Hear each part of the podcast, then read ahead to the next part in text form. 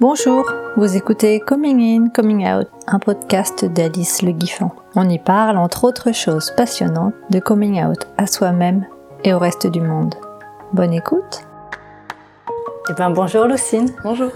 Merci d'avoir euh, accepté mon invitation. Ça fait un moment qu'on essaye de se capter et qu'on galère. Mm. Et bah, du coup, euh, est-ce que tu sais par quoi tu auras envie de commencer ton histoire? Euh, bah déjà je vais peut-être essayer de revoir ce dont on avait parlé l'autre fois pour reprendre un peu parce que euh, du coup ouais c'était il y a un an et demi si je me trompe pas. Et du coup euh, entre temps euh, il s'est passé enfin il y a eu pas mal de cheminement parce que à l'époque j'étais déjà bien bon j'ai envie de dire bien assise sur mon orientation sexuelle quand même depuis la seconde à peu près. Donc pour maintenant ça fait quatre ans.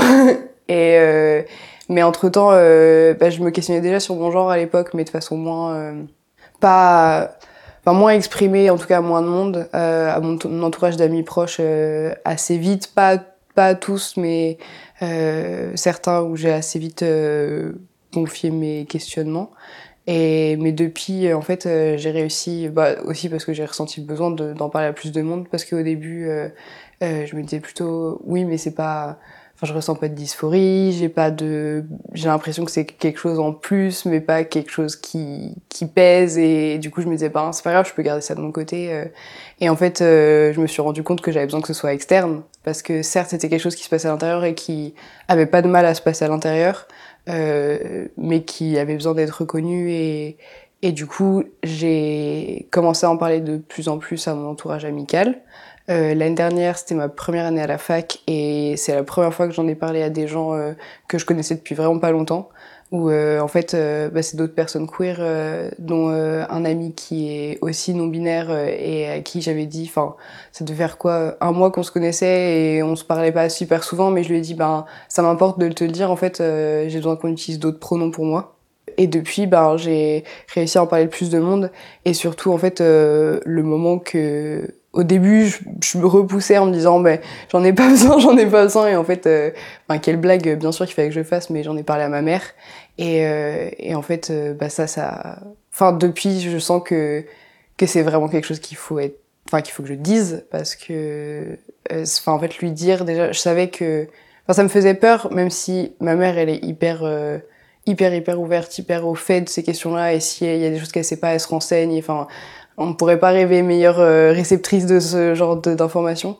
Et vraiment, elle, euh, enfin, il y a eu aucun problème. J'ai, j'ai un peu bafouillé. Euh, ça, ça, faisait plusieurs trucs importants dont je lui parlais dans la même conversation. Et puis j'ai fini par dire bon, à maman, en fait, j'utilise le pronom Yel maintenant et, et je suis non binaire et j'ai pas réussi. J'aurais bien aimé, je pense, plus lui expliquer ce que ça représentait pour moi cette identité. Mais euh, en fait, j'ai réussi juste à lui dire à ce moment-là euh, la question du pronom et depuis, ben, euh, elle l'utilise tout le temps. elle fait des variantes pour. elle me dit plus ma fille, elle dit mon enfant et tout ça. Et c'est hyper hyper agréable. Au début, ça fait bizarre parce que moi, j'ai toujours l'impression de déranger. mais mais c'est, enfin vraiment, ça fait du bien. Et dans un premier temps, j'utilisais encore le pronom elle.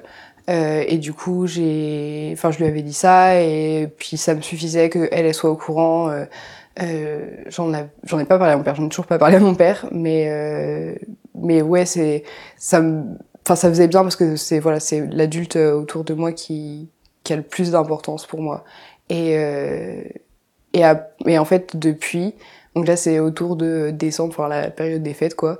Euh, je me suis dit, ah purée, en fait, euh, je me rends compte maintenant que euh, justement j'ai confié ça à euh, une adulte de ma famille que, en fait, j'ai besoin que ce soit plus que Yel et, et que je pense que je vais commencer à avoir besoin à dire à plus de monde et que plus de monde le sache et le respecte. Du coup, depuis début janvier, je commence à, enfin, j'utilise ouais plus que le pronom Yel et je commence à plus le dire aux gens, mais c'est un, truc qui est tellement difficile encore même euh, enfin voilà il y a deux jours euh, j'étais avec des amis et, et c'est des personnes qui savent et, euh, et puis sauf que enfin c'est c'est facile en fait de mégenrer sans faire exprès. Et, et sauf que moi j'arrive pas encore à dire eh non en fait c'est pas ça et et j'arrive enfin ouais c'est cette impression de déranger qui est vraiment conne parce que bah on devrait pas. Mais mais voilà j'avance je fais mon bout de chemin et et c'est marrant parce que ben ce matin en me levant, je me suis dit, mais c'est avec une conversation que j'ai eue avec Lucie hier, qui est ma oncologue, qui est aussi non binaire et qui utilise aussi que le pronom Yel, euh, où en fait on a parlé de bah, de son rapport à son genre et ses dysphories et ce, tout ça. Et en fait ce matin, je me suis dit, ah ouais, je crois que il y a d'autres personnes très importantes autour de moi qui sont dans ma vie depuis depuis que je suis enfant, à qui j'ai besoin d'en parler mais c'est un truc euh, qui est vraiment pas facile et je sens en fait ça prend dans le temps tu vois parce que bah ouais il y a un an et demi je me posais déjà ces questions et on est encore là et c'est on n'arrive jamais au bout et c'est ce qu'on disait avec Lucie hier euh, où euh, pareil de son côté ben il y a des choses qui ont été faites il y a un an et demi deux ans euh, et sauf que il y a encore tellement un bout de chemin à faire parce que c'est ouais c'est des questionnements qui s'arrêtent jamais ou alors qui prennent du temps et on finit par enfin on, on gagne en aisance et en sérénité, mais en même temps, tout n'est pas résolu euh, tout de suite. J'ai plein de questions. Je te pose des questions je te laisse dérouler ton fil? Euh, du coup, tu aurais aimé expliquer à ta mère euh, ce qui était important pour toi? Est-ce que tu aurais envie de nous expliquer à nous? Euh, Ouais, je peux. Ben, maintenant, je ne sais pas si c'est un besoin que j'aurais parce qu'au début, ma peur, c'était que pas tant qu'elle ait pas compris, parce que je savais qu'elle euh, qu'elle recevrait le truc et qu'elle le, respecterait, mais pour en fait euh, pour vraiment lui expliquer ce que ça représentait pour moi, parce que je sais que c'est, enfin que déjà la transidentité c'est hyper pluriel, il euh, y a pas, enfin je pense que chaque personne trans euh, le vit d'une manière différente, mais la non-binarité, il y a encore plus ce truc de, euh, bah, il y a des personnes non-binaires pour qui ça va être juste euh, euh de pas du tout se reconnaître ni en tant qu'homme ni en tant que femme, et quelque chose d'extérieur, quelque chose de complètement neutre, quelque chose d'autre, quelque chose de fluide. Et moi, je sais que c'est plus quelque chose de fluide. Donc euh, j'ai des moments où c'est aussi ça qui a fait que j'ai mis du temps avant de, vraiment me dire oui si il y a quelque chose qui a besoin d'être exprimé et reconnu euh, parce que en fait il y avait des moments où bah, je me sentais hyper à l'aise euh, euh avec le fait d'être perçue comme une fille parce que en fait c'est quelque chose qui fait partie je pense de comment je me perçois en fait pour moi ça fluctue et en fait, j'aime bien le fait de pouvoir me dire euh, que je vais avoir une expression de genre qui va varier. Et autant des jours où je vais être plus femme, d'autres plus masque. Bon, j'arrive jamais à aller très loin avec ça, mais mais surtout, enfin ouais, très très androgyne et, et entre les deux. Et en fait, je pense que, enfin ouais, comme c'est un truc que j'arrivais déjà à faire euh, dans ma façon de m'habiller, de me coiffer, de me maquiller et tout, euh, ou après je me disais, ben oui, mais c'est déjà là, donc pourquoi il y a besoin euh, qu'il y ait autre chose euh, qui bouge? Et en fait, parce que du coup, c'est mettre des mots sur, ouais, ce truc qui fluctue, qui englobe, englobe parce que c'est plus large en fait. Que, enfin, je pense que c'est ça, c'est qu'il faut, c'est l'envie de, de dire, ah oui, en fait, il y a, vous voyez ce bout là parce que c'est le goût qu'on m'a donné euh, depuis que je suis enfant. Mais en fait, euh, maintenant, je me rends compte que c'est tellement plus large et euh, que j'ai besoin que ça porte d'autres noms et que ça soit genré autrement et, et tout ça. Je sais pas si c'est très clair. Je pense, mais si tu as envie de préciser encore. Ouais. Je, je, sais que j'avais eu ben, plusieurs conversations avec d'autres amis qui sont binaires où, euh, où c'est des questions que moi aussi je leur ai posées parce que ça, à chaque fois ça m'intéresse de savoir en fait où ils placent, euh, on va dire, le curseur de leur genre euh, sur euh, si tu fais un spectre avec un bout homme, un bout femme, une ligne entre les deux, bah il y a ceux qui vont être d'un côté, il y a ceux qui vont être pile au milieu, il y a ceux qui vont être plus dans un sens que de l'autre mais pas aux extrêmes, il y a ceux qui vont être totalement à l'extérieur. Il euh, y a ceux qui vont pas être sur la charte, il euh, y a ceux pour qui ça fluctue. Et moi, je sais que j'avais ce truc de, bah, je pense que ça fait des espèces de zigouigoui entre les deux points et que, enfin, autant ça peut être d'un côté, mais un peu plus haut, un peu plus bas, un peu plus à droite, un peu plus à gauche. Et, et en fait, le truc, c'est que c'est très mouvant. Je, mais je le sens euh, des fois sur, enfin voilà, je vais avoir une semaine où je vais me dire, ah purée, j'ai envie d'être plus perçu comme ça et d'autres plus comme ça. Et, et que ça bouge un peu tout le temps. Et, euh, et c'est en en parlant beaucoup avec d'autres amis euh, qui se posaient ces mêmes questions que ça m'a aidé parce que j'ai vu des personnes qui me disaient euh, au contraire ah non moi c'est vraiment quelque chose d'extérieur à tout ça. je me reconnais pas là-dedans et j'ai envie de d'être enfin que ça fasse pas partie. Enfin oui principe de pas être dans la binarité et et en même temps qu'il y a des gens qui étaient en mode ah oui moi c'est fluide, mais en même temps, je sens qu'il y a quelque chose de plus masculin ou ce genre de choses. Et moi, j'étais en mode, ah, je sens que ça bouge et que ça peut être un peu tout. Et, et c'est pour ça que finalement, atterrir sur le Yel, c'est bien parce que c'est ce qui, c'est le truc fixe, en fait, qui, en, qui représente la totalité. Pour moi, en tout cas. Et quand tu dis que ça bouge, ça peut être dans la même journée ou ça va être des périodes plus longues ou il n'y a pas de règle Ouais, plus longues, je pense. Parce que, en plus, c'est vraiment, enfin, c'est, des petits ressentis, c'est pas non plus quelque chose auquel euh, je, enfin, je me pose pas la question en me levant tous les temps en me disant bon là qu'est-ce que, euh, mais euh, mais en fait je sens pas, je pense pas sur une journée. Je sais que des fois il y a ce truc un peu de, je vais m'être habillée d'une certaine manière, mais je pense que là c'est même pas que au niveau de mon identité de genre et à la fin de la journée je vais me dire mais pourquoi, mais pourquoi je me suis habillée comme ça? En fait j'avais pas envie que les gens me voient, enfin un peu l'impression d'être déguisée, mais mais je pense que c'est, il y a de ça, mais pas que. Et et ouais, ça va être plus être sur, euh, enfin, je, sur des semaines, je sais que par exemple en été, euh, quand on commence à moins s'habiller, euh, je vais pouvoir porter pendant 5 jours le même short parce qu'il va être super large et je vais me dire, ah purée, on dirait un garçon de 8 ans et c'est super drôle et j'aime bien. Et en même temps, après, je vais me dire, ah bah là, j'ai envie de passer 3 jours à porter des robes hyper courtes et cool et, et où c'est, en fait, ouais, c'est ça qui est, qui est important, je pense, c'est de, de voir comment ça bouge et d'écouter pour suivre en fait ce que c'est sur le moment. S'habiller chaque matin comme tu as envie de le faire en fait. J'ai l'impression, enfin peut-être je suis à côté de la plaque, mais que c'est vraiment une attention à qu'est-ce qui est toi aujourd'hui, quelque chose mm. de se reconnaître chaque instant à mm. l'endroit où t'es. Quoi. Ouais.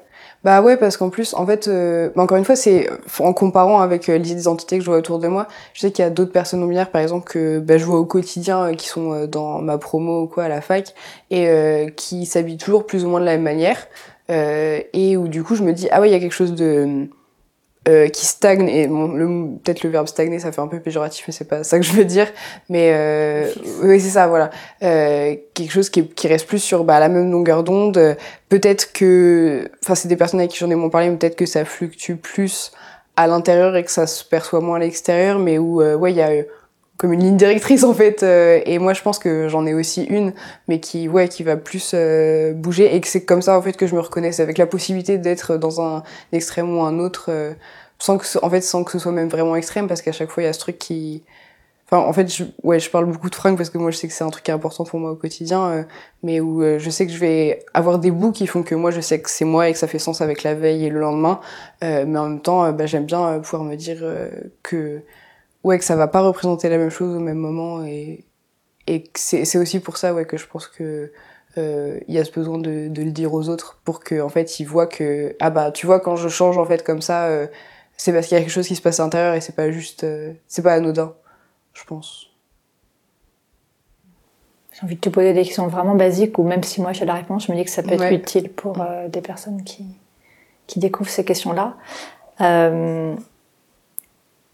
D'être méjorade, c'est quelque chose de vraiment hyper douloureux et mm. désagréable. Mm. Est-ce que tu pourrais expliquer pourquoi? Ça paraît évident, mais... Ouais, ouais, ouais. Euh, alors, moi, en plus, alors ça, c'est un truc sur lequel je me sens pas du tout légitime parce que comme euh, j'ai encore jusqu'à, euh, enfin voilà, janvier, c'était il y a trois mois, j'utilisais encore le pronom elle et je me souviens, c'était en ben, début décembre où j'avais une conversation avec quelqu'un et j'avais dit, en fait, moi, ça me dérange pas le pronom elle, il me, il me fait pas mal. Il euh, y a pas, enfin, j'ai pas de, ouais, de, de, de problème avec celui-là. Je sais que c'est très particulier comme, euh, enfin, c'est non, c'est pas forcément très particulier, mais il euh, y a plein de gens qui diraient ah non, moi c'est violent et je comprendrais et c'est le genre de truc qu'il faut absolument entendre. Mais, mais en même temps, en fait, je pense que faut, faut voir ce avec quoi on est le plus à l'aise à quel moment. Et mais le truc aussi, c'est que bah, maintenant que j'ai dit j'utilise plus le pronom yel, je sens quand euh, les gens utilisent le pronom elle devant moi que bah en fait c'est même pas tant le pronom lui-même qui dérange, c'est que c'est une négation en fait de euh, ben ah, ok à ce moment-là bah, la personne est elle a pris un réflexe qui n'était pas celui que j'avais demandé et qui était pas euh, qui reconnaît pas l'identité que j'ai établie auprès de cette personne. Et, en fait ben c'est pas être reconnu à ce moment-là. Et c'est ça qui blesse et qui est violent euh, euh, moi je sais que ouais j'ai encore du mal à me sentir légitime par rapport à tout ça mais qu'en fait ça ça ressort de ça quoi. Que t'as dit quelque chose à quelqu'un et que la personne et c'est pas forcément enfin vraiment il y a la plupart du temps, c'est pas mal intentionné, c'est juste euh, des habitudes qui sont pas prises. Mais, euh, mais où du coup, ouais, c'est, ça te renvoie enfin, sur l'instant T, ça te renvoie, ah, je n'ai pas entendu ce que tu m'as dit, euh, n'a pas été, enfin, n'a pas percuté et je redonne pas les informations que tu voulais que je donne. Ouais. C'est très clair. Mm. Est-ce que tu as envie de dire comment ces questions elles sont apparues au début? Euh, alors, je sais pas si je vais me souvenir parce que bah, c'était vraiment euh, au lycée, je pense, euh, parce que du coup, j'ai, je suis arrivée vraiment, on va dire, bon, j'ai l'expression en anglais coming to terms, mais pas en France. Enfin, au, bout, on va dire, de mes questionnements sur le fait d'être lesbienne en seconde. Euh, et c'est après où en fait, euh, bon alors ça, en plus ça c'est une expérience vraiment vraiment commune, euh, j'ai l'impression aux personnes trans et, non, et ou non binaires, euh, où tu dis ah c'est bon, j'ai résolu la question de l'orientation sexuelle, tout va bien, ça y est, on respire, et puis d'un coup en fait tu te prends une porte dans la tête qui dit eh oh non non en fait maintenant on va se demander quel est notre genre et quels sont nos pronoms. Et, et où en fait je sais que il y avait un peu ce double truc de euh, j'arrivais à m'affirmer rien qu'auprès de moi-même en tant que lesbienne. Euh, et bah ça aussi, ça passe à fond par euh, comment t'es perçu par les autres. Euh, surtout que moi, j'ai, bah, enfin c'est super con, mais j'ai les cheveux courts depuis que je suis en quatrième. Et, euh, et ça, c'est un truc où avant même que j'ai, je j'arrive à faire mon coming out lesbien, les gens m'avaient catalogué directement et notamment des adultes autour de moi. Et ça, ça avait été assez violent parce que parce que même s'ils avaient raison, c'était prendre un truc parce que c'était euh, ouais prendre juste ce, ce bout là enfin moi la première fois que je me suis coupé les cheveux très courts euh, c'était après le divorce de mes parents. C'était un besoin de de enfin il y avait des gros changements qui se passaient dans ma vie euh, j'avais besoin que ça passe par des changements externes pour moi. Euh, ça avait sûrement aussi à voir avec le fait que je commençais à me poser des questions sur mon orientation sexuelle mais euh, c'était pas je m'étais pas dit ah bah je suis sûrement lesbienne je vais me couper les cheveux courts euh, non, à ce moment-là, j'avais besoin d'un changement externe. Bah, il s'est trouvé que c'était mes cheveux. Ça pouvait avoir à voir, ça pouvait ne pas avoir à voir. Mais euh, c'était... Ouais, je... C'est le père euh, d'une de mes meilleures amies, en fait, qui assez vite... Euh, bah, en fait, sur la même période, j'ai... Ouais, j'avais les cheveux courts. Donc fin quatrième que j'ai juste, c'était une coupe courte, mais que j'ai quelques mois après, je me suis rasé la tête parce que, bah pareil, mais c'était rien à voir avec l'orientation sexuelle. C'était un peu un appel à l'aide à ce moment-là. Euh, et puis j'ai arrêté de porter des soutiens-gorge, alors que, enfin voilà, j'étais fin collège, euh, vraiment, euh, ça veut dire que la période sur laquelle j'en ai porté, c'était la période où j'en avais pas vraiment besoin. Enfin, c'est bon, bref, c'est pas le sujet, mais c'est un peu con euh, tout ce rapport qu'on a euh, à ce vêtement-là. j'ai arrêté de m'épiler aussi, mais ça, pareil, en fait, je me suis épilée trois fois dans ma vie, quoi, vraiment milieu collège, à ce moment-là où je me suis dit, ah, mais il faut que je le fasse, et après, je me suis dit, ah, bah, en fait, j'ai pas besoin, j'ai pas envie enfin où j'ai commencé à me demander si j'avais envie et puis euh, à me dire que non. Et en fait, euh, tous ces éléments-là ont fait que euh, bah il y a des adultes extérieurs qui ont commencé à à, à cataloguer ça comme bah du coup t'es lesbienne parce que t'as les cheveux courts, t'as des poils aux pattes, tout ça. Et en fait, ouais, c'était quelque chose qui était hyper violent parce que moi je savais que à l'intérieur je commençais à me poser cette question, mais que j'avais pas envie que Enfin, on me prenait un truc, en fait, c'était me tirer le tapis sous les pieds et, et puis surtout, enfin, c'était un regard d'adulte posé sur moi qui avait 13 euh, ans, euh, 14 ans, euh, enfin. et en fait, c'est, ouais, ouais, c'est hyper. Euh, enfin, maintenant, j'ai envie de leur dire, bah oui, c'était ça, mais c'était pas ça pour ça, c'était, c'est plus large, c'est plus subtil que ça et, et en fait, c'est plus tard en, en en parlant avec d'autres lesbiennes que je me suis dit, mais c'est, quelque chose de tellement fort en fait euh, avec euh, tout ce que ça comprend, cette identité et toute l'expression de genre qui va avec, et enfin ou pas que ça, mais et, euh, et en fait je sais que tous les tous ces regards là qu'on m'a posés assez vite, bah c'était pas des regards de lesbienne, c'était vraiment juste on a ce stéréotype en tête, tu le coches, tu es donc et alors que moi, bah, j'essayais juste de, de naviguer ma vie de collégienne qui était hyper compliquée, quoi ils se sont permis non seulement bah, de le penser, les gens ils pensent qu'ils veulent, mais de te le dire.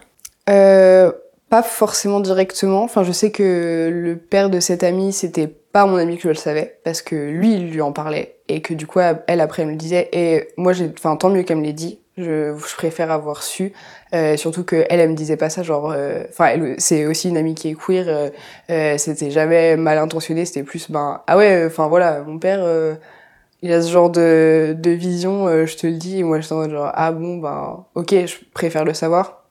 Euh, après, il y en a un, je sais que c'était pas genre du tout, du tout mal intentionné, c'était un moment où, euh, où j'avais essayé justement de parler de, de mes propres questionnements, et sauf que bah, c'était très très bafouillant à l'époque pour moi, et où en fait, euh, ce qui avait été violent, c'était tout de suite dire, non mais c'est bon, enfin, t'es lesbienne, et où moi j'avais dit, mais je, je sais pas encore, je sais pas, et, Et, euh, et sinon, alors, bon là, du coup, j'avais parlé d'adultes, mais il y avait aussi euh, euh, d'autres gens euh, au collège. Je me souviens d'un gars qui, euh, ça c'est l'anecdote que je ressors à chaque fois, mais où euh, une fois en troisième, je regardais le menu du self. Et j'étais devenue végétarienne aussi à l'époque. Donc il y avait tout qui se superposait en même temps.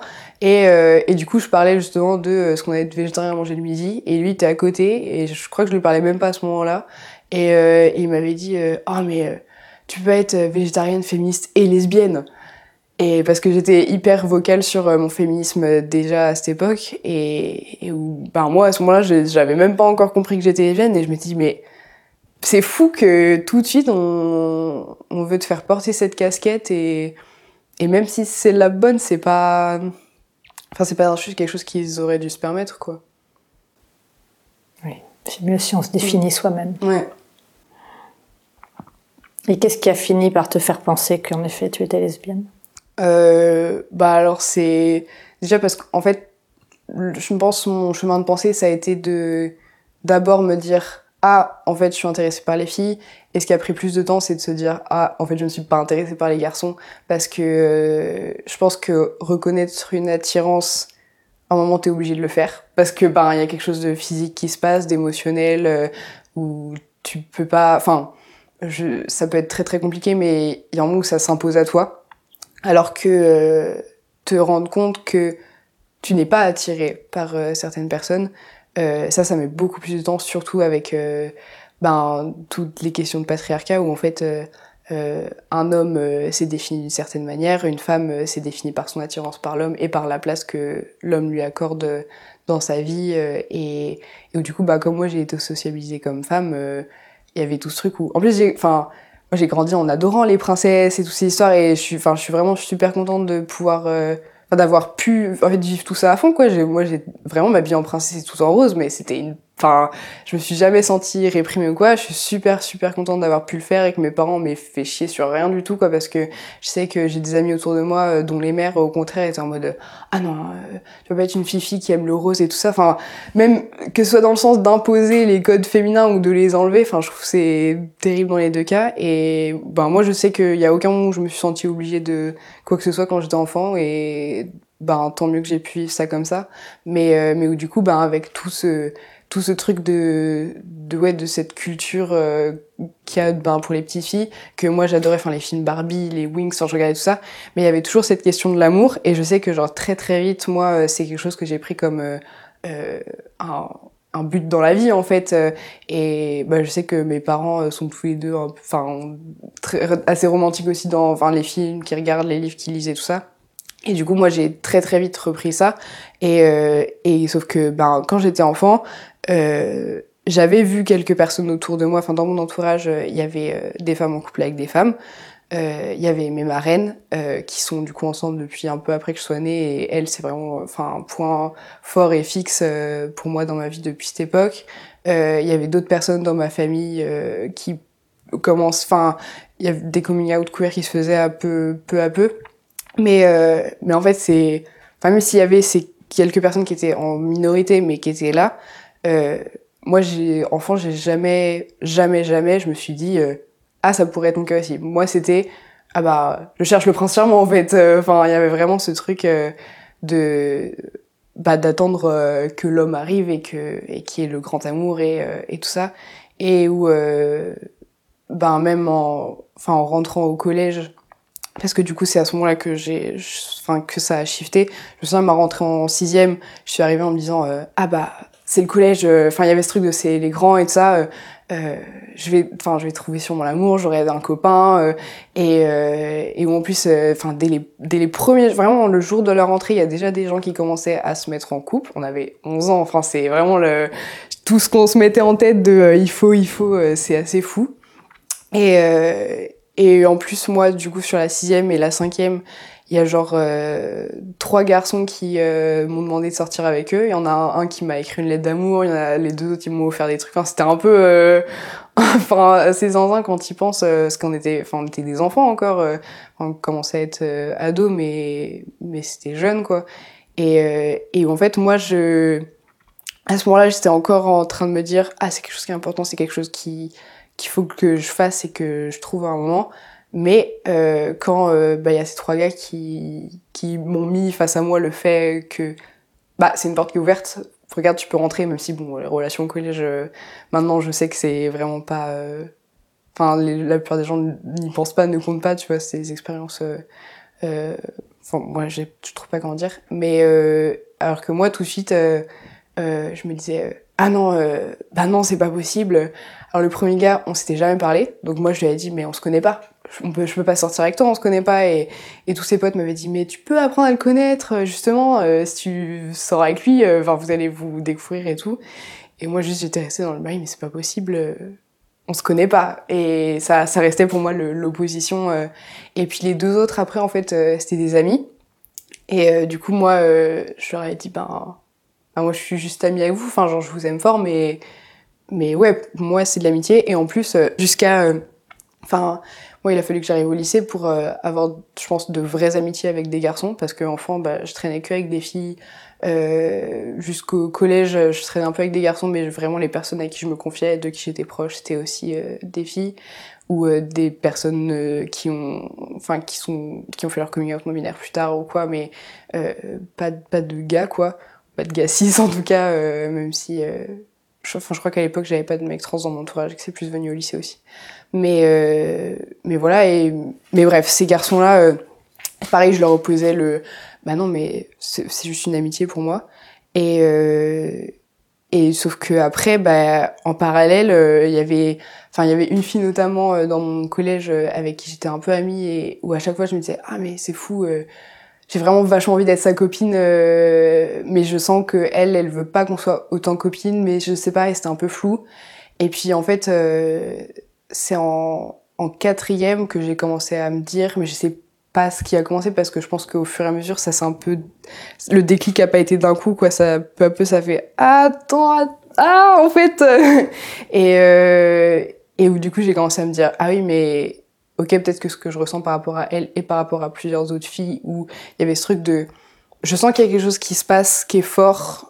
Est-ce que c'est de l'amitié? Ah j'ai l'impression que c'est de l'amitié vachement forte. En fait c'est sûrement pas de l'amitié et euh, et où du coup bah c'est ça qui a qui je pense a commencé le truc et je, je me suis un peu égarée je suis désolée C'est l'intensité en fait qui Ouais. t'a fait te questionner. Ouais. Et puis, euh, oui, pardon. Ce que je voulais, ce dont je voulais parler en plus au départ, c'était surtout par rapport au gars du coup et se dire que finalement non. Euh, et en fait, bah c'est en en parlant avec des gens ou en lisant plus de trucs sur euh, la comphet qui est bah du coup la compulsory hétérosexualité qui est la enfin la Hétérosexualité obligatoire. Ouais, c'est ça, euh, normé. euh, et, euh, et en fait, euh, bah, c'est toutes les lesbiennes ont ce truc de. En fait, on nous a inculqué à, à toutes euh, qu'on avait besoin de validation masculine. Donc, même les meufs hétéros, les meufs bi, tout ça, tout- enfin, toutes les personnes qui ont été socialisées comme femmes, on nous a, on nous a vraiment dit, bah, en fait, t'as besoin de ça pour être validée dans la société. Et, et sauf qu'en fait, bah, quand t'es lesbienne, du coup, c'est quand même un truc que tu cherches alors que euh, t'as pas d'attirance euh, pour euh, les hommes. Et, et du coup moi il y avait ce truc de ben en plus donc il y a ça il y a j'ai passé euh, 11 12 ans de ma vie à me dire mais je vais chercher euh, l'amour en fait euh, c'est ça qu'il me faut et il me faut un, prince charmant et et où en fait après coup je me suis dit ah en fait c'est pas ça c'est c'est pas ces personnes là qui vont remplir ce rôle euh, mais est-ce que ces personnes peuvent aussi remplir ce rôle? Ah non mais en fait j'ai quand même un truc qui se Enfin, je sens que je cherche quelque chose, mais je veux jamais que ce soit trop près de moi, parce que genre, si c'est à distance, si c'est des personnages, là, je peux ressentir des choses euh, très fortes et euh, une connexion qui se passe. Euh, si c'est des garçons qui sont près de moi, ben, j'arrive même pas vraiment à être amie très très proche avec eux. Euh, et en même temps, je sentais qu'il y avait quand même quelque chose qui commençait à se passer dans euh, leur euh, leur apparence et quelque chose qui m'intéressait. Mais en fait c'était pas de l'attirance c'était ben plutôt des questions de genre. Et en fait j'avais envie de fluctuer de pouvoir tendre vers ce à quoi ils ressemblaient euh, pas complètement mais un peu. Et où en fait c'est tout ce mélange où il a fallu euh, enfin démêler et se rendre compte ben ok, euh, un peu au cas par cas, bah là, ok, il y a ce gars que je trouve super beau. Euh, est-ce que bah, c'est parce que j'ai envie de lui ressembler Est-ce que c'est parce que euh, il a il remplit des standards de beauté qu'on m'a dit de, de retrouver, de chercher Est-ce que c'est parce qu'en fait là j'ai besoin de validation masculine parce que bah, c'est ce qu'on m'a aussi dit d'avoir et et en fait ben tu défais ça, tu défais ça et puis tu te rends compte que bah tu les cherches pas vraiment eux pour eux et, et où en fait du coup bah il y a pas d'attirance, il y a pas de de sentiments qui peuvent se créer quoi. Et du coup en seconde c'était clair. Plus ou moins, mais c'était encore euh, hyper euh, enfin timide ou maladroit parce que euh, moi j'étais pas à l'aise avec moi-même à cette époque-là et, et, en fait je sentais et en plus mes amis mes autres amis queer autour de moi me disaient non mais Louis Lucine enfin c'est bon enfin c'était pas ils me disaient pas non mais c'est bon t'es lesbienne arrête de mais il y avait ce truc un peu de mais repose-toi sur tes acquis. Oui regarde. Enfin c'est on le voit aussi. Tu peux te enfin détends-toi un peu. Et c'était pas un truc violent qui disait ah non arrête mais ouais il y avait ce truc de t'inquiète ça se perçoit. Ça existe c'est là euh, tu peux enfin souffle un peu quoi. Je sais que j'ai euh, ma meilleure amie euh, que de qui je suis devenue proche bah surtout ben on s'est rencontrés en troisième mais surtout en seconde qu'on s'est euh, vraiment renforcé dans notre relation. Et en fait quand je lui avais déjà parlé de tous mes questionnements autour du lesbianisme mais en fait c'est un jour où moi je voulais pas faire de coming out lesbien parce que pour moi ça changeait pas qui j'étais et je voulais pas euh, que ce soit une grande nouvelle. Je voulais juste me dire bah ok un jour en fait euh, j'aurai une copine et pas un copain et puis bah c'est tout. Et en même temps euh, le jour en seconde enfin vers mi-seconde où je me suis vraiment dit ok là c'est bon je sais que je suis arrivée à un bout de, du questionnement je suis allée voir du coup Merlin et je lui ai dit ah mais en fait enfin ouais enfin je, je, te le dis là et où il m'a dit bah oui je sais je lui ai dit ah bah oui, je sais que tu sais, mais moi ça y est, je sais vraiment, il y a plus de et euh, et où à partir de ce moment-là, je me suis dit ok bah c'est bon en fait euh, et je l'ai redit à quelques personnes parce qu'en fait je pense que j'avais besoin de me le confirmer à moi.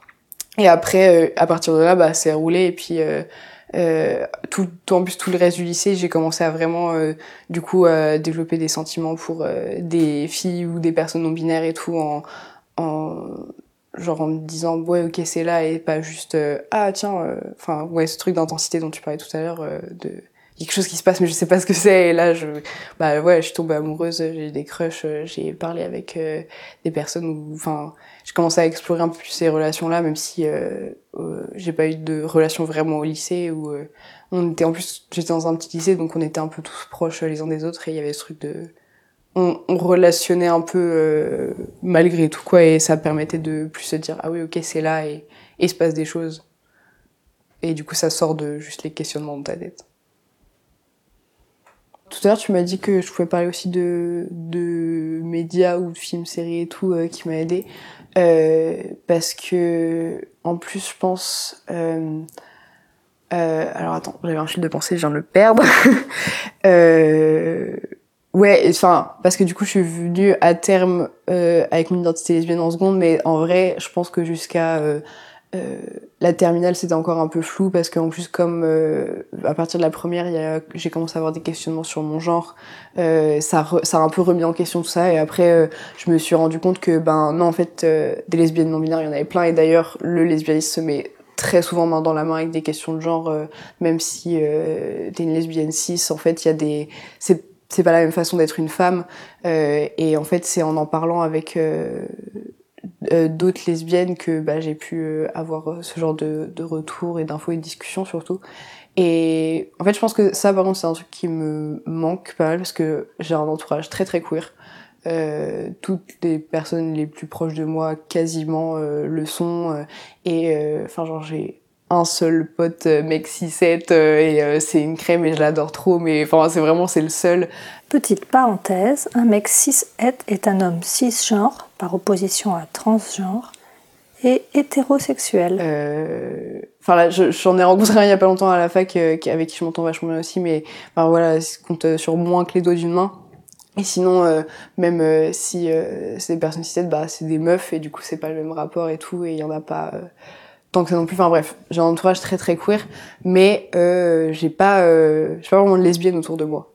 Euh, j'en avais une qui était très très proche de moi et en fait qui s'est rendu compte qu'elle était qu'elle était bi euh, où du coup ben enfin moi ça vraiment je, quand le jour où elle me l'a dit je suis en mais il y a enfin il y a aucun souci moi ça change enfin c'est tu vois c'est un nouveau coming out mais c'est pas je sais vraiment pas être la personne qui va te dire quoi que ce soit mais en même temps je enfin, que ça change la donne de parler de lesbianisme, euh, c'est, enfin, ouais, c'est avec les autres lesbiennes où ça clique vraiment et où tu arrives à dire, ah ouais, il y a quelque chose, enfin, qui a pas besoin de dire, quoi. Il y a des choses qui sont évidentes et puis en plus, tu peux retomber sur des trucs euh, très très niches, euh, dire, ah mais oui, mais ce, ce truc-là, c'est une expérience universelle, en fait. et, et où du coup, je sais que c'est quelque chose que, qu'il faut chercher à fond. Des gens qui, enfin, il faut être entouré de personnes queer quand t'es queer. Et tu l'es souvent, que tu le veuilles ou non, tu te rends compte en grandissant que, ah, en fait, euh, il y a des personnes qui gravitent, enfin, que tu rencontres peut-être sur le tard, mais qui, où tu finis par trouver, je pense. Euh, et, mais en même temps, il faut aussi des personnes qui partagent vraiment la même identité que toi. Parce que c'est hyper, hyper important de, de, ouais, de pouvoir se retrouver sur ces trucs et, et de ne pas avoir de questions à se poser ou justement d'avoir des conversations tu dis ah ouais mais c'est cette chose très particulière qu'en fait euh, personne d'autre va pouvoir ressentir à part les gens qui qui se retrouvent là-dessous euh, partagent aussi. Et ça passe aussi ouais par les bouquins et par euh, les films les séries. Enfin je sais que euh, j'avais alors c'était je sais plus quand c'est, je crois que c'était en troisième où j'étais avec euh, un cousin et on avait regardé une série ensemble qui était Everything Sucks sur euh, Netflix et tout. C'est une série qui se passe dans les années 90, euh, euh, je sais plus où, mais euh, quelque part aux États-Unis. Et où en fait, ben il y a un des personnages principaux qui est une lesbienne et qui finit par avoir une relation avec une autre fille. et où en fait moi quand j'avais vu ça, ça m'avait fait un truc de, enfin c'est une chaleur en fait de pouvoir se rendre compte que tu le vois et tu te reconnais. bah, c'est vraiment ce truc de toutes les questions sont annulées en fait. C'est quelqu'un en face qui est comme toi et, et même si euh, euh, avec les autres personnes queer, tu vois, il y a moins de questions qui se posent. Là, il y a vraiment un truc de ça clique et tu sais. Il y a, enfin genre c'est tellement soulageant en fait d'un coup de le voir.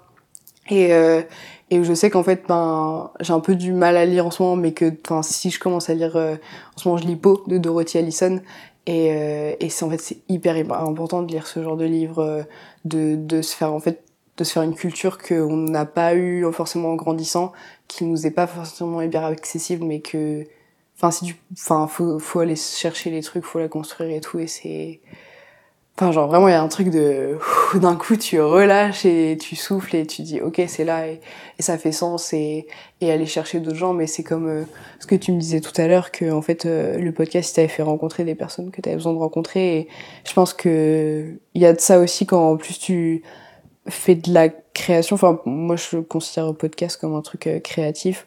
je suis en art plastique. Je sais que en fait il faut que j'utilise ces médiums-là pour aller chercher d'autres gens, pour parler de ça, pour diffuser ce que moi j'ai à dire et diffuser ce que les autres ont à dire, euh, que ce soit ben, par euh, le dessin, l'écriture. Enfin, je sais que j'ai envie de faire plein de fanzines en fait et d'aller chercher des gens et, d'avoir des conversations avec eux et de ben de enfin moi je, je vais pas forcément tu vas travailler le podcast mais de partir de conversations pour faire des créations pour ensuite diffuser toutes ces identités et toutes ces questions de de se créer une culture en fait parce que se créer la culture c'est en allant chercher ce qui existe déjà et en trouvant des gens et en les écoutant et en les lisant et en les voyant.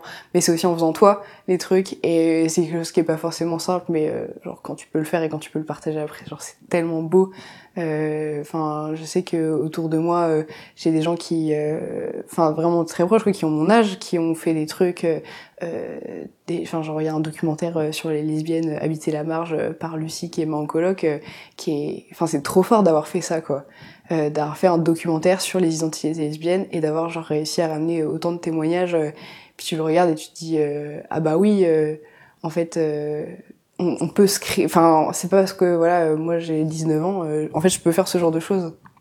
C'est trop puissant de se dire ça. Les documentaires, on peut le voir? Ouais, il est disponible sur YouTube. Tu m'enverras les... Ouais. je mettrai le lien dans la description. Et vraiment, vraiment chouette. Mais, mais ouais, en fait, je pense qu'il y a ça aussi, c'est que euh,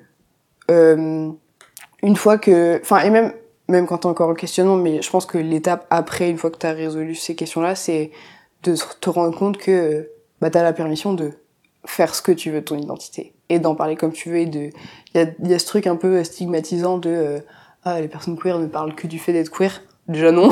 Et ensuite, même si on en parle beaucoup, bah, c'est parce qu'on a besoin d'en parler beaucoup, parce que euh, on n'a pas forcément parlé assez avant, parce qu'on n'en parle pas assez autour de nous, parce que en fait, euh, bah, on, on vit tous les jours, donc on a besoin de, d'en parler tous les jours parce que c'est quelque chose qui cesse jamais d'exister, même si on pas, enfin, on n'y pense pas forcément tout le temps, c'est quand même, c'est toujours là, c'est une sous-couche euh, qui, qui reste quoi qu'il arrive, et du coup, il faut faire un max de, de choses par rapport à ça, faut le vivre, faut, Enfin, hier, euh, je suis allée voir, euh, si t'arrives encore à le voir, je crois que c'était le dernier jour où il passait à l'Arvor, mais il y avait le documentaire sur Nan Goldin. Je sais pas si tu l'as vu. Euh, c'est alors toute la beauté et le sang versé, si je me trompe pas du titre. Euh, et qui est vraiment, j'en suis sortie, mais c'est une claque quoi. Et genre, j'ai plein d'amis qui étaient allés le voir euh, la veille. Euh, moi, j'y suis allée seule, mais, mais tu regardes ça, tu te dis c'est tellement important. Mais quelle femme, ce qu'elle a fait, c'est vraiment euh, hyper, important, autant pour la photographie que euh, son activisme. et, et puis, genre, le documentaire, enfin, qu'il soit sorti là, qu'il soit visible et tout, c'est pareil, c'est, tu le vois et tu dis, ben, faut ouvrir sa gueule vraiment et, et, faire des choses à partir de ça. Il faut faire autant des choses qui sont politiques que des choses créatives et ça va se mettre dans, main dans la main en fait.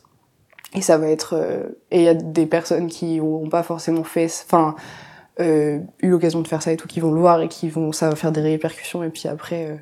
Euh, quand je suis, dès que je suis rentrée chez moi, j'ai appelé euh, un pote et je lui ai dit qu'il avait vu la veille. Je lui ai dit ah purée mais ça m'a trop donné envie d'écrire. Il m'a dit mais pareil en fait j'ai commencé. Enfin même pendant le film il m'a dit j'ai sorti mon carnet de notes et des mots pour noter et j'ai envie de l'avoir en DVD pour pouvoir en faire une référence et et vraiment enfin c'est trop important de se nourrir de tout ça et de après créer d'autres choses. Enfin, faut prendre et faut faire ressortir. Parce que c'est en faisant circuler comme ça, en fait, je pense que ça, que ça fluidifie le truc et qu'on arrive à, faire bouger les choses euh, et à se reconnaître. Vraiment. Parce que je pense que c'est la dernière étape, en fait, pour se reconnaître. C'est de soit faire des choses par rapport à ça ensuite.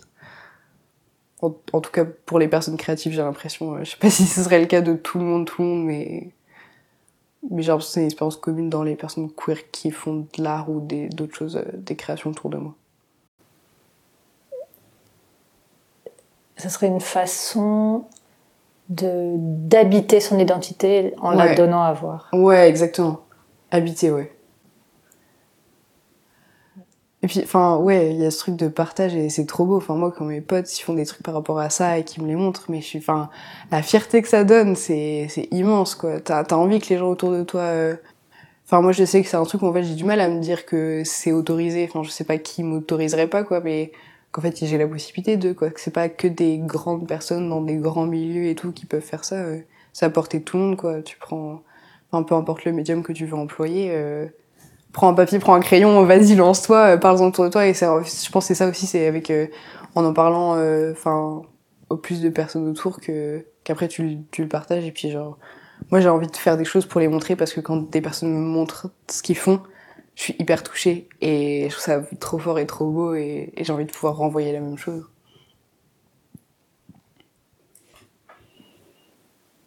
Ça a vachement bougé en un an et demi pour toi. Ouais. Mais euh, vraiment, enfin, et, mais c'est pour ça aussi que c'était compliqué à Sion parce que même à ce moment-là, j'étais dans un bourbier euh, émotionnel euh, hyper compliqué. Et ouais, il y a un an et demi, en fait, euh, mais je sais plus si quand on s'est parlé la première fois, je sortais du lycée ou j'étais déjà rentrée à la fac. Tu sortais, tu allais sortir du lycée. Ouais, c'est ça. Et, euh, et, en fait, je me rends compte de, de toute l'ouverture. Enfin, le lycée, c'est quand même l'espace où je me suis autorisée pour la première fois à exprimer, explorer mon identité queer. Mais en même temps, c'était, euh, enfin voilà, j'étais dans un petit lycée de campagne où certes, euh, le, c'était, enfin les esprits étaient assez ouverts. En même temps, enfin voilà, on était, on était reclus quoi, géographiquement. et en fait, là, depuis l'année dernière même si l'année dernière je vivais encore chez ma mère donc j'étais pas sur elle-même euh, au quotidien enfin si j'y étais au quotidien à la fac mais je restais pas le soir.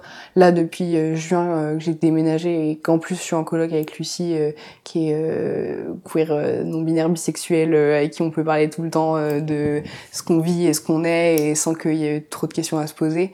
Et où je sens que maintenant enfin ouais ce truc de c'est ouais je sais pas c'est changé. En fait tu te je pense à reprendre ouais, le, le mot habiter quoi où en fait euh, même si moi chez ma mère euh, il y avait aucun problème euh, à ce que j'exprime tout ça même si j'osais pas forcément le faire je savais que c'était quelque chose qui serait ok là il y a ce truc maintenant de de ouais je peux je, je en fait j'ai les mains sur ce que je fais je je pense que c'est pas que géographiquement, c'est aussi l'âge, quoi. Genre, euh, entre euh, quand j'avais 17 ans et 19, enfin, ça bouge énormément à ces âges-là et, et c'est cool et je, je sens, en fait, qu'il y a des choses qui sont, enfin, des poids qui sont enlevés et il y a moins de gêne. En fait, je pense que c'est ça surtout. C'est que, il y a moins de gêne à dire, bah oui, c'est là et au fait, bah c'est ok. Parce qu'on nous, on donne beaucoup trop de honte avec toutes ces identités voilà, honte du désir et tout. Enfin, ça, c'est un truc pareil, on pourrait en parler des heures, mais, euh, mais où en fait, du coup, tu te dis, euh, enfin, c'est pas les identités, enfin, en tout cas, l'orientation sexuelle, en fait, c'est pas qu'une question de sexualité. Sauf que ce truc, c'est que comme il y a le, vraiment les termes dedans et qu'on nous renvoie que euh, c'est une question de sexualité, bah, tu te dis, ah, mais c'est quelque chose qui est honteux. Et en fait, bah, déjà, la sexualité, c'est pas quelque chose de honteux. Et en plus, c'est tellement plus que ça que Enfin, il y a vraiment pas de, de tabou à avoir dessus. En même temps, c'est hyper dur euh, euh, pour tout le monde euh, quand t'es ado ou quand tu sors de, l'adolescence parce que tout a été euh, honteux à cette période-là. Euh, et en fait, bah, t'arrives à en sortir au bout d'un moment, je pense, et à te dire, bah si on en parle et on est grande gueule et il y a pas de problème à, à ce propos-là et à partager aussi. Je pense que c'est ça aussi. Je pense qu'il y a un an et demi, j'étais, enfin tu vois, j'avais parlé avec toi euh, sans problème et tout, mais qu'à ce moment-là, j'avais encore un peu du mal à me dire euh, ah ouais, euh, ça va être entendu par une personne, mais par d'autres derrière. Alors que maintenant, je me dis ben non, c'est trop important et, et enfin genre, je trouve ça vraiment vraiment cool ce que tu fais et bah merci en fait de faire ce genre de choses parce que enfin quand je vois les personnes autour de moi qui font ça, enfin genre c'est c'est juste c'est trop beau. Merci. Ça m'interpelle ce que tu dis sur la honte parce que mm. c'est un des sujets que j'aimerais creuser là maintenant, ça me parle beaucoup. Enfin, mm. Je pensais qu'à un moment on sortirait de la honte mm. et que les générations d'après moi, la tienne, euh, avaient pu grandir sans et en fait non, bah, je suis hyper désolée. bah ouais, en même temps je pense, enfin je sais pas pendant combien de temps on va encore être... Euh, enfin ouais, parce que peut-être peut-être la suivante, mais moi je pense que c'est aussi de bah justement de la génération de nos parents et tout, euh, où en fait comme eux ils ont eu ça, bah ils nous ont refilé ça et, et moi je sais, ben en même temps, enfin la pudeur et toutes ces questions-là, euh, c'est des choses que j'ai très très vite euh, prises enfant, enfin genre à 6 ans euh, j'étais pudique, ce qui n'avait aucun sens parce que j'étais vraiment un enfant quoi, euh, c'est le moment où tu peux encore courir partout tout nu, il y a pas de problème, bah vraiment il y a pas de, enfin t'es un enfant quoi, c'est quelque chose que tu peux faire à ce moment-là, et où et ouais, la honte par rapport à l'identité queer, euh, bah, elle est restée parce que je pense qu'en plus, il y a ce truc de... Là, c'est peut-être plus personnel parce que j'ai l'impression que c'est quelque chose que mes amis autour de moi ont un peu moins eu, mais moi, je sais que, genre, j'ai toujours eu honte de des sentiments amoureux que je pouvais avoir. Parce que pour moi, c'est euh, un truc euh, qui peut me faire du bien, qui peut être très beau parce que romantisé, parce que t'en fais de l'art et tout ça, mais euh, que j'ai l'impression que à une échelle viscérale, c'est quelque chose qui est dégueu et que moi je cherche beaucoup et que j'aime beaucoup, mais en même temps qui qui a un poids. Et en fait, en fait, je pense que c'est ça aussi, c'est que genre j'ai toujours eu l'impression que euh, si je ressentais des choses, ce serait un poids pour les autres autour et pour la personne euh, qui me plaît. Euh, alors que bah, c'est beaucoup plus compliqué que ça. Et en plus, c'est pas, enfin, des fois, c'est juste pas un poids, quoi. Mais euh, ouais, moi, il y a toujours, enfin, en tout cas depuis le lycée, ce truc de, bah, j'ai honte de ressentir ça, quoi.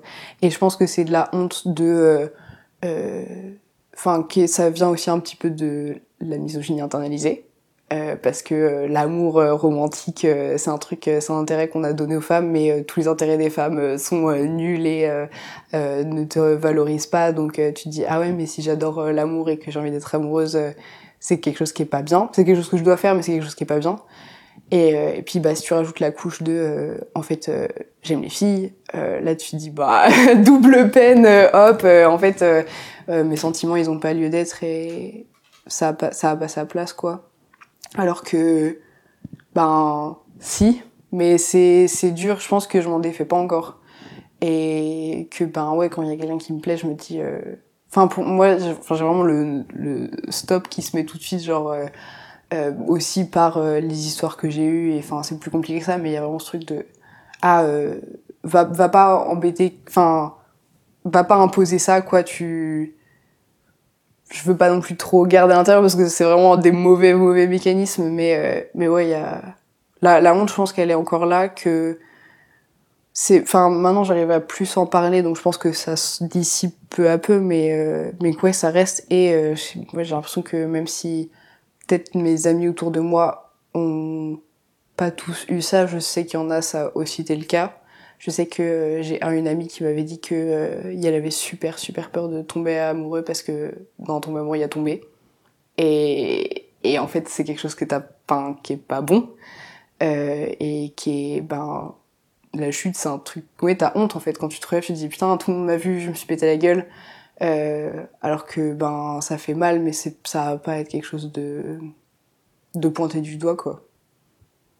Mais je pense ouais qu'on a encore ça et puis que il y a ce truc de on sait. Enfin moi j'ai l'impression en tout cas que genre par exemple il y a des gens autour de moi, je sais que je pourrais leur parler de mes identités ou que eux aussi sont concernés ou quoi, mais euh, qu'on n'arrive pas à en parler parce qu'il y a genre une espèce de barrage de c'est les conversations sont dures à amener et dures à avoir alors que enfin c'est vraiment c'est stupide quand euh, t'es face à des gens où tu, tu sais que c'est ou des personnes qui genre euh, entendraient complètement et respecteraient complètement ou des personnes qui sont elles-mêmes concernées et en fait tu gagnerais tellement à le dire. Mais juste euh, ça prend trop quoi parce que faut passer au-dessus d'une honte à parler. Ce qui est con. La honte à parler, ce serait d'être vu à un endroit qui est pas glorieux, quelque chose comme ça. Ouais, ouais, je pense, parce que bah, c'est pas. C'est pas beau. Ouais, c'est ça, c'est pas beau, c'est.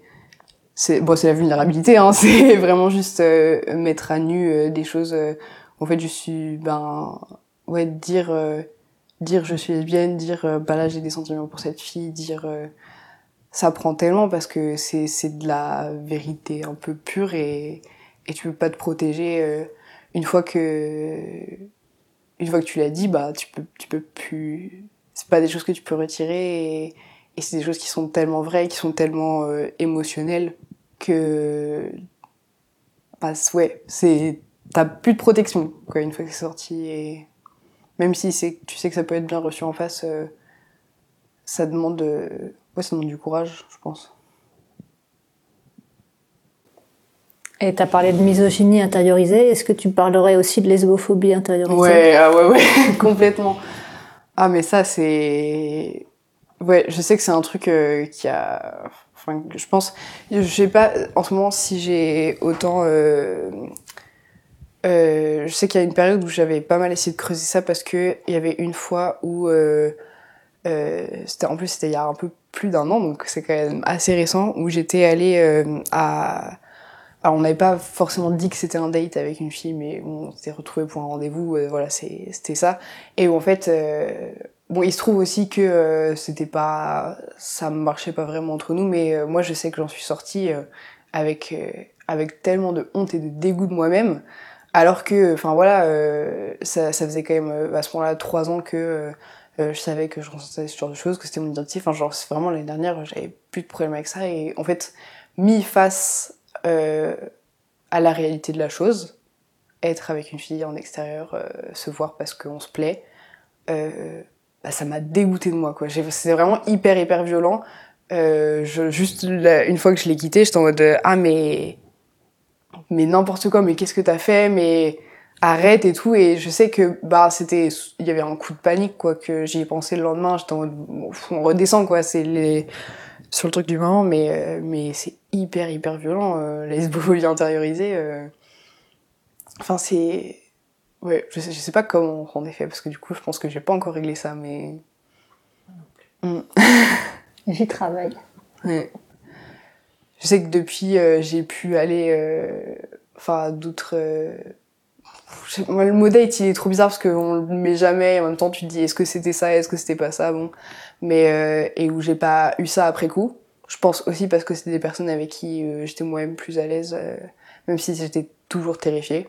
Pour, moi, quand même toujours de, de, terroriser, mais t'en sors et tu te dis en fait ça, ça allait. Mais, mais ouais, il y a ce truc. Enfin, c'est, c'est fou en fait de, de ressentir autant de dégoût par rapport à soi. À des moments, je pense, enfin, j'ai moins maintenant, mais ouais, ce moment-là, c'est, mais c'est terrifiant quoi. De que, que ça se passe ça, quoi, qu'on nous ait inculqué ça. C'est d'une tristesse sans. Mm. Ouais. Oui, puis Des fois, ça s'associe vraiment avec de la haine de soi. Mm. Ouais. Bah, et puis moi, je sais que c'est un moment où j'avais genre vachement gagné en confiance en moi. Donc euh, je m'étais dit, ah, ok, c'est bon, mais un peu sur tous les plans, tu vois, pas que question d'orientation, juste, euh, j'ai dit, ok, je suis plus à l'aise euh, socialement et tout, et puis tu te confrontes à ça, et d'un coup, t'es en mode genre, ah ouais, non, en fait, c'est hyper dur. C'est hyper dur parce que c'est pas... Enfin... c'est pas ce que, ce que ce qui était attendu au départ, en fait, c'est pas ce qui était censé être, parce que même si... moi, je trouve que j'ai de la chance d'avoir réussi à me poser des questions et à me dire les choses autour de ouais, 13-14 ans, euh, ça reste quand même... Euh, si on prend à l'échelle de ma vie, quoi, je suis pas à la moitié de ça, quoi. J'ai passé plus de temps à me dire que j'étais hétéro qu'à savoir vraiment... Euh, et, et, je, ben, et encore, bah, j'étais jeune parce que j'étais ado tu vois, je me dis pour des personnes qui découvrent plus sur le tard, et encore même les personnes, enfin j'ai des amis qui m'ont dit ah mais moi gamin en fait je savais, et je me dis c'est super fort, en même temps c'est pas forcément plus simple pour eux, Enfin, il y a vraiment ce truc de, euh, comme pendant très longtemps, on nous a traîné que. Euh...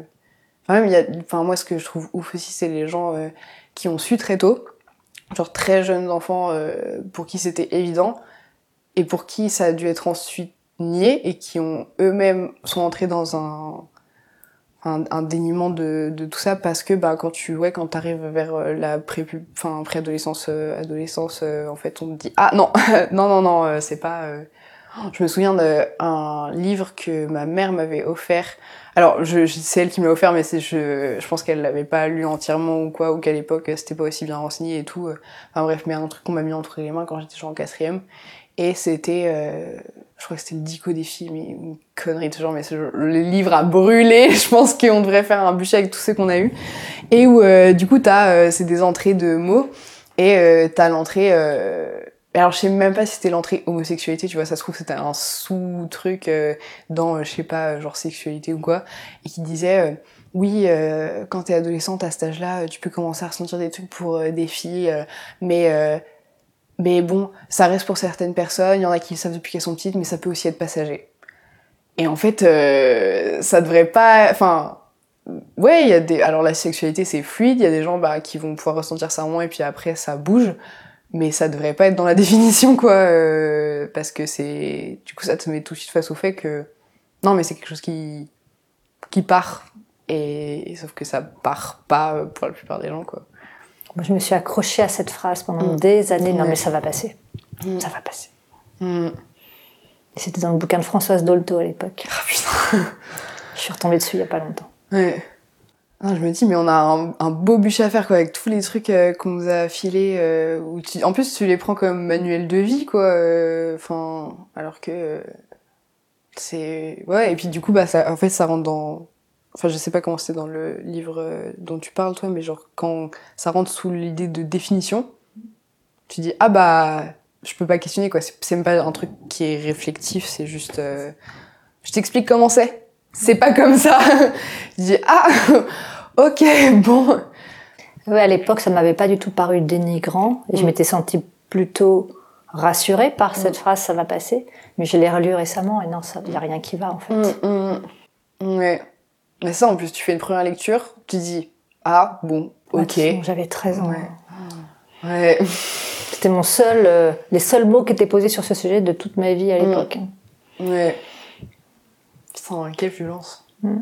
En plus, ouais, ce truc de genre, bah, t'as quoi T'as une phrase qui est accordée à ça, t'as une entrée, même pas forcément. Enfin, en fait, j'arrive. Je, je.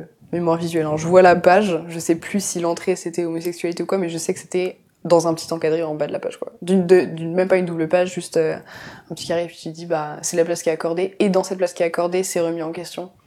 Donc, euh, après, tu t'étonnes que tu mets des années à dire mais si, c'est bon, alors que tout le monde autour te dit mais euh, bien sûr, c'est évident de l'extérieur, on le voit. Et tu dis bah mais tout ce que j'ai lu et tout ce que j'ai vu et ou pas vu, parce que c'est aussi beaucoup ça quoi, c'est que on n'a pas vu et du coup on n'a pas su que c'était possible ou alors euh, on voyait tellement peu qu'on se disait pas ah mais ça peut me concerner aussi quoi. C'est quelque chose, tu sais que c'est une réalité pour d'autres personnes, euh, tu l'acceptes, tu le respectes, mais l'accepter, le respecter pour toi, c'est encore tellement un chemin plus long, quoi. C'est clair. Mm. Pour ça qu'on fait ça. Ouais, c'est hyper important. Est-ce qu'il y a d'autres choses que tu as envie de dire et qu'on n'a pas abordées? Hum, Moi, j'ai rien qui me vient. Si toi, tu as encore des questions. Euh. Est-ce que tu nous ferais un petit cours de parler euh... comment on parle non-binaire? Euh, ah ouais, ouais, carrément. Euh, alors, je sais que ça varie à fond d'une personne à l'autre. Ce qui est, je pense, le plus important déjà, c'est de les, capter par rapport aux pronoms des gens parce qu'il y en a qui vont, par exemple, utiliser tous les pronoms. Donc là, ce qui est hyper important, c'est d'alterner entre, bah, du coup, du féminin, du masculin, du neutre. Euh, si c'est que du neutre, de trouver des ou des alternatives, par exemple, ben, euh, fils, fille, enfant, ça marche aussi. Un enfant, ça peut être, enfin, ça, peut être inclus comme l'enfant de quelqu'un. Euh, ça peut être des, des espèces de bricolage. Genre, enfin, comme à l'écrit, du coup, il y a l'écriture inclusive. Bah, à l'oral, des fois, ça peut se se dire. Enfin, je sais pas, par exemple euh, quelqu'un qui écrit des bouquins, bah, auteur, autrice, auteurice, ça peut marcher. Euh, je sais qu'il y a des gens euh, autour de moi qui, comme pronom, n'utilisent que yel, mais qui du coup à l'oral alternent entre féminin et masculin pour euh, quand c'est ça adjectif ou les noms qui sont genrés ou ce genre de choses. Euh, mais après en fait c'est ça passe par des bidouilles et surtout en fait ça passe par euh, ne pas hésiter à le faire quoi. Et à, parce que en fait la langue ça bouge tout le temps quoi que ce soit sur des questions de de genrage ou pas euh, on peut la manipuler comme on veut en fait et ça reste compréhensible. Euh, ouais si tu dis euh, enfin ou, ou, même tu peux répéter les noms deux fois. Par exemple si je pense à genre je dis pompier ou pompière, euh, enfin je sais même pas si pompière ça se dit, tu vois. Mais... On a qu'à l'inventer aujourd'hui. Ouais, c'est ça, tu vois, et ben tu, tu bidouilles à l'oral, tu dis, tu dis, ou tu dis les deux, ou tu dis pompier heureux, enfin tu vois, tu mets des espaces, euh, des petits silences ou quoi, enfin c'est en fait, je pense que c'est surtout du bricolage et c'est au vu de chacun. Et faut pas hésiter non plus à demander euh, ce à quoi la personne est plus à l'aise, parce que par exemple, le fait de d'alterner entre féminin et masculin pour des adjectifs, euh, ça peut convenir à certaines personnes. Il y a peut-être des personnes qui vont dire ah bah non moi j'ai vraiment pas envie d'entendre du féminin ou pas vraiment pas envie d'entendre du masculin, voire aucun des deux. Et dans ce cas-là, bah tu trouves euh, il y a tellement de paraphrases à faire, en fait, tu peux trouver, il y a toujours des moyens de, de passer par d'autres biais. Des fois, bon, ça fait, tu dois plus parler, mais ça marche quand même. Euh, il y a d'autres mots qui sont là pour. Euh, on est rarement à court, en fait, pour décrire quelqu'un, je pense. Ça demande d'y réfléchir et d'y accorder de l'attention. Ouais, c'est ça. Parce qu'au lieu de dire tu es amoureux, amoureuse, t'es tombé en amour, ou t'es. Enfin voilà, faut chercher. Ouais, c'est ça, ouais, Bah, c'est ça, parce que. Alors, super euh, exemple, parce que du coup, tu peux dire tu es amoureux, tu es amoureuse, tu es amoureux. Mais si, euh, par exemple, il y a des gens bah, qui aiment moins euh, faire des bouts comme ça, bah ouais, tomber en amour, ou il y a des sentiments pour, ou il y a le ressent ça. Enfin, voilà, c'est après, ça peut passer aussi par les verbes et par juste les noms ensuite. Donc, il y, a, y a plein de chemins à faire, et je pense c'est en faisant que enfin t'auras pas forcément les réponses tout de suite mais ouais c'est comme ça en fait c'est des réflexes à prendre qui sont très longs à prendre hein. moi-même euh, tu vois tout début je crois que généralement j'ai dit euh, tous alors que j'ai vraiment peu d'hommes dans mon entourage euh, j'aurais dû dire tous mais mais c'est enfin je pense qu'il faut de l'indulgence envers soi envers les autres et prendre ça petit à petit et et, et bricoler son nouveau langage quoi mais t'as parlé vite, mais t'as dit Mahon à un moment pour dire Ouais, c'est ça, ouais, ouais. Bah ouais, par exemple, Lucie, je dis Mahon colocataire. Je sais que bah, Lucie, à l'inverse, va plus alterner entre féminin et masculin, moins utiliser de dire, euh, bah, pour parler de moi, des fois dire mon colocataire. Euh, bah du coup c'est du masculin moi euh, bah, ça me va parce que c'est alterné avec du féminin et ça ça, ça marche euh, dans plein de sens et tu dis le A aussi? Ouais Ouais, moi j'aime moi j'aime bien les Mahon, le A. Euh, je trouve c'est marrant à l'écrit en plus euh, tu peux euh, enfin moi je sais que sur mon clavier téléphone, j'ai le A dans le E qui je ne sais pas dans quel mot de la langue française au départ est utilisé. Laetitia? Ouais, ouais.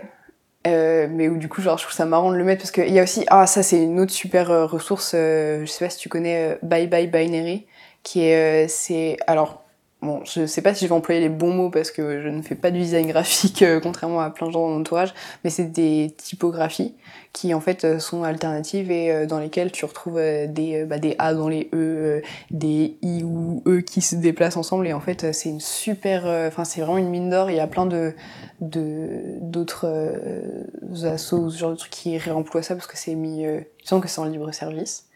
Et, euh, et, en fait, du coup, tu peux réemployer ça pour avoir euh, d'autres façons d'écrire. Alors après, où il faut bien sûr questionner euh, à quel point c'est lisible pour les personnes 10 et ce genre de choses, mais, mais où c'est hyper intéressant de se dire, bah, en fait, tu peux écrire autrement et du coup, après, tu peux lire autrement et le dire autrement. et du coup, ça, c'est pareil, c'est une super ressource à avoir, jeter un, même juste jeter un œil. parce que du coup, ça te montre qu'il y a d'autres manières de faire, en fait. Et qu'il y a, enfin, tout est permis. c'est clair. Mm. Du coup, est-ce qu'il y a quelque chose dont on n'a pas parlé et que tu aurais envie de dire? Je pense qu'on a fait le tour. C'est bon, j'ai plus rien qui me vient en tête là. Eh ben, merci beaucoup. Merci à toi. Voilà, c'est terminé pour aujourd'hui. J'espère que cet épisode vous aura plu et je vous retrouve bientôt avec une nouvelle interview. D'ici là, n'hésitez pas à me contacter si vous avez envie d'être interviewé et à faire connaître ce podcast autour de vous en en parlant en écrivant un commentaire ou en lui attribuant tout un tas d'étoiles. Vous pouvez dorénavant aussi nous retrouver sur Facebook ou sur Instagram at coming in coming out. À bientôt!